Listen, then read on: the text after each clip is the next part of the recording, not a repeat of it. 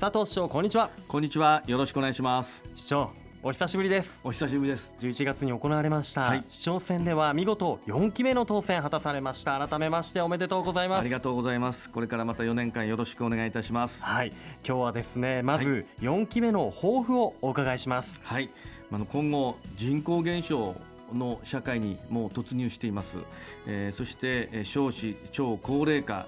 の社会、まあ、これがもう進んでおりますのでこれから地方自治体は人口をいかに減らないように、うん、まあ、その伸びを鈍らせる。あるいは逆でできれば企業や人に選ばれて宇都宮の人口が維持ができる、うん、そうすることによって税収も安定しますし、はい、企業も売上等といった企業本来の目的といったものを果たすことができますし、うん、勤めてる方も安心して定年まで働き続けられるんですね、うん、そして子どもたちも就職をするという年頃になった時にちゃんと就職する場所が宇都宮に用意がされている、そういう好循環の社会を目指していきたいと思ってます。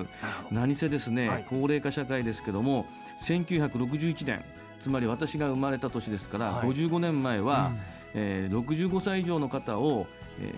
ー、約8.198人ぐらいで支えてたんですね。8人の現役が支えてた、はい、ところが今は4人に1人そして、えー、2030年の頃には1.65、つまりは2人欠けてしまう。1人とちょっと。でえー、一人の高齢者を支えていくということになりますから社会を変えていかないと持ちません、はいうん、これからの子どもたちが大人になった時に、えー、きちんと支えることができないということになりますのでそういう社会を急ピッチで作り上げていきたいと思います。はい、はい、今もねお話にありました人口減少社会そして超高齢化社会もういかに立ち向かっていくか、まあ、もう以前からねずっと佐藤市長は言っていますけれども、はい、ね。はい。はい、宇都宮のね明るい未来のために、こう先端に立って働いている市長の動向にもほと注目が今以上にこれから集まってくるのではないかなというふうに思います。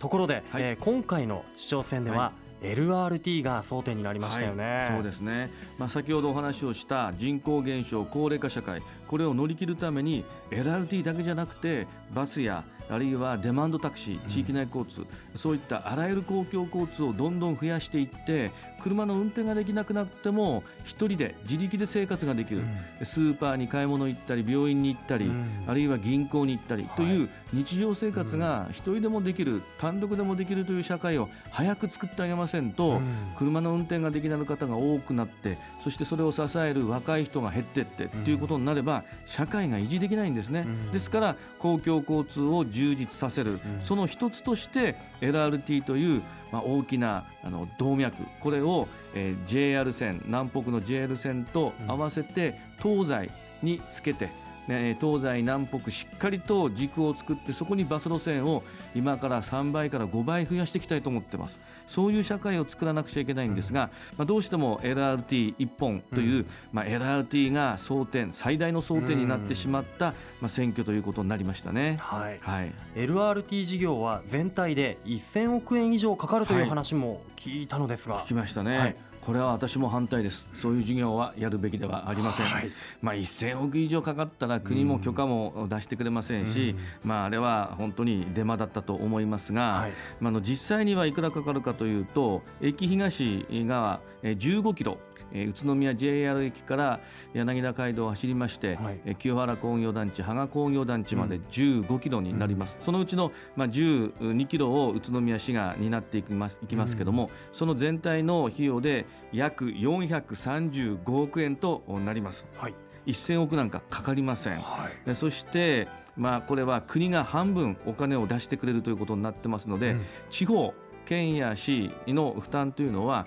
その半分になります。で20年間で返すことになってますので、はい、えー、1年間最大の支払い額で約13億円。これを県と市で払っていきましょうという事業なんですね、まあ、仮にですけども仮にまだお話はしてませんが半分ということになれば約7億円。7億円のお金を1年間、まあ、20年間の中で最大の都市でも、えー、払うということになりますが宇都宮の予算は1年間で約2053億円ですから、はい、十分に身の丈の中でできる普通の事業と何ら変わらないという、まあ、そういうレベルのものです。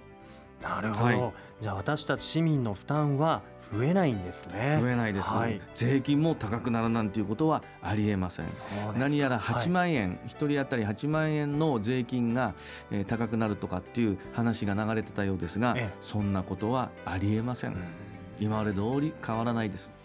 その他にも市長あの大通りにバスが走れなくなり、はい、こう宮祭りなどもできなくなるという噂もありましたが、はい、はい、そうやどんな街づくりなのかっていうことですよね、はい、そんな馬鹿げなことがあってはならないと思いますし大通りは今まで通りバスが走れる、まあ、そういう、えー、スペースはちゃんとありますし宮祭りもえまたクリテリウムも今まで通り開催ができます。そしてバスは先ほど申し上げたように LRT と JR 線という骨格ができますので、はい、そこに新たにバス路線がどんどん増えていきます、うん、で大通りは、えー、逆にあの今2000本走ってますけどもそれをうまく効率性を求めて本数を調整しますが中には郊外から直行便快速で JR 宇都宮駅まで来るようなバスも作りますしまたそこを効率よく走れることになりますので、うん、他の路線が増えたり新たに増えたり、うん、あるいは違うとこ経由して宇都宮駅に向かってくるとかいろんなバス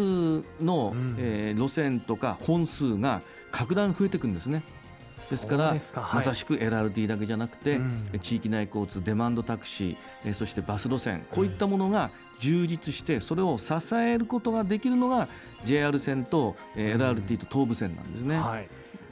なるほど、はい、中央に1本太い動脈が走っていればそこに対してのこう周りの伏線といいますか、ことができるんですね、はい、今はその動脈がないので、増やすことができず全部それをバスが担っている、はい、短距離は地域内交通、中距離はバス。長距離そして定時速達性を持って大量輸送は鉄道という役割分担を持った公共交通を全部宇都宮に寄せて作ってくる。でこういうことやらないと公共交通は発達しませんし、それによって公共交通を乗れば乗るほど料金が安価になっていく安くなっていくというシステムを入れてきます。なるほど。IC カード1枚で乗っていただきますから、はあ、皆さんには。いや本当にこう便利なまちづくり、はい、第一歩としてねこの LRT の、はい、こともこれから注目必要だなというふうに思います。はいいやそれにしてもこれらが本当の話なんですね。そうなんですね。まああの LRT だけじゃなくてそうした街づくりを新たに変えていくということ、そしてこの LRT は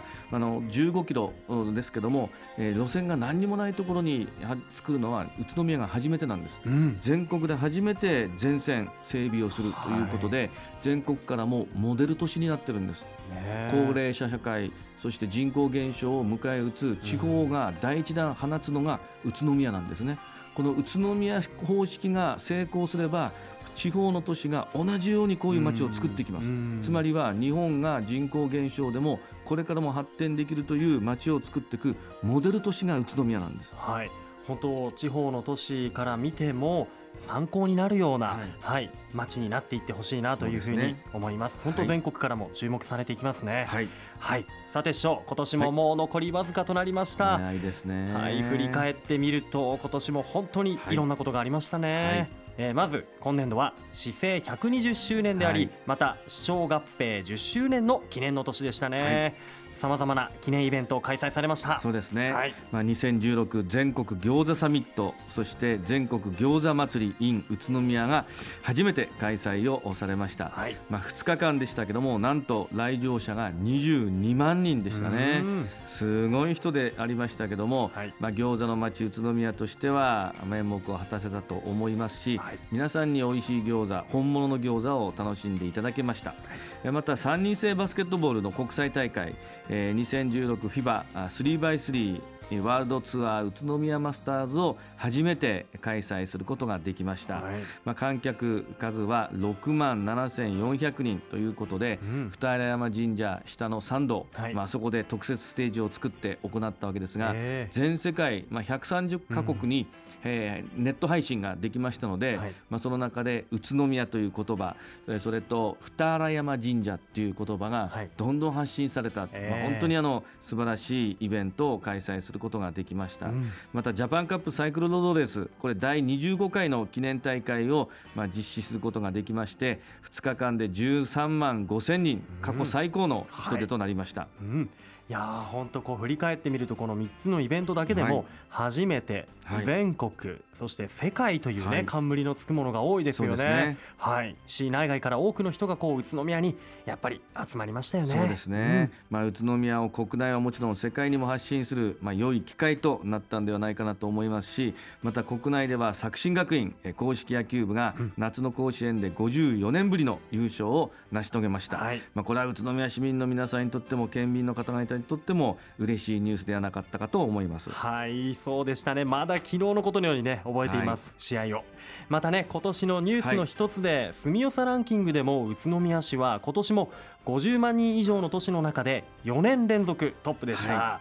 さまざまなね取り組みの成果の結果だったと思いますが、ね。うん、まあ、あの財政力健全度調査でも全国宇都宮3位ですしまたあの子育てに関しては返還免除型の奨学金の貸付、えそして待機児童ゼロ対策えそして中学校3年生まで医療費が無料、はい、えそして妊産婦の医療費の助成など、うん、まあ、子育て環境の充実を図っているんですね、はい、まあ、そういうものが評価をされたんだと思いますし、うん、まあ、の教育に関しては学力向上そして ALT とか、え図書館の司書栄養士さんスクールソーシャルワーカーなどを450名えー、宇都宮市が単独で、はい、小学校中学校に配置をしています、まあ、学校教育環境の充実を全国で一番にしようということで頑張ってますので、まあ、そういうものが、えー、評価を得たとともに50万人以上の都市で共働き子育てしやすい町、えー、ランキングでは第3位という評価もいただいてるんですね。ねとっても誇らしく思えることです。はい、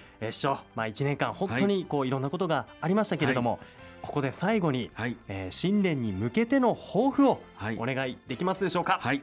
人口減少社会を迎えている中ですが現状にあぐらをかいていると将来の宇都宮はありません、はい、何もしない。変えるのは嫌だ何でも反対ではなくて積極的にこれからの子どもたちまた生まれてくる子どもたちのためにいい社会を我々が作っていくこと、まあ、これが必要になります。人口が減るそして超高齢化社会というのはこの国の歴史の中で初めて我々が体験するんですね、うん、誰も先人は体験したことはありません、うん、腹をくくって作っていかないと子どもたちこれからの子どもたちに希望や夢というものを持てなくなる社会を残してしまうことになりますので全力で宇都宮をこれからも100年先まで持続できるという新しい都市未来都市宇都宮を目指していきたいと思います。はい本日の出演は住めば愉快だ宇都宮の佐藤栄一宇都宮市長でした。市長ありがとうございました。ありがとうございました。良いお年をお迎えください。良いお年をお迎えください。来年もよろしくお願いいたします。お願いいたします。住めば愉快だ宇都宮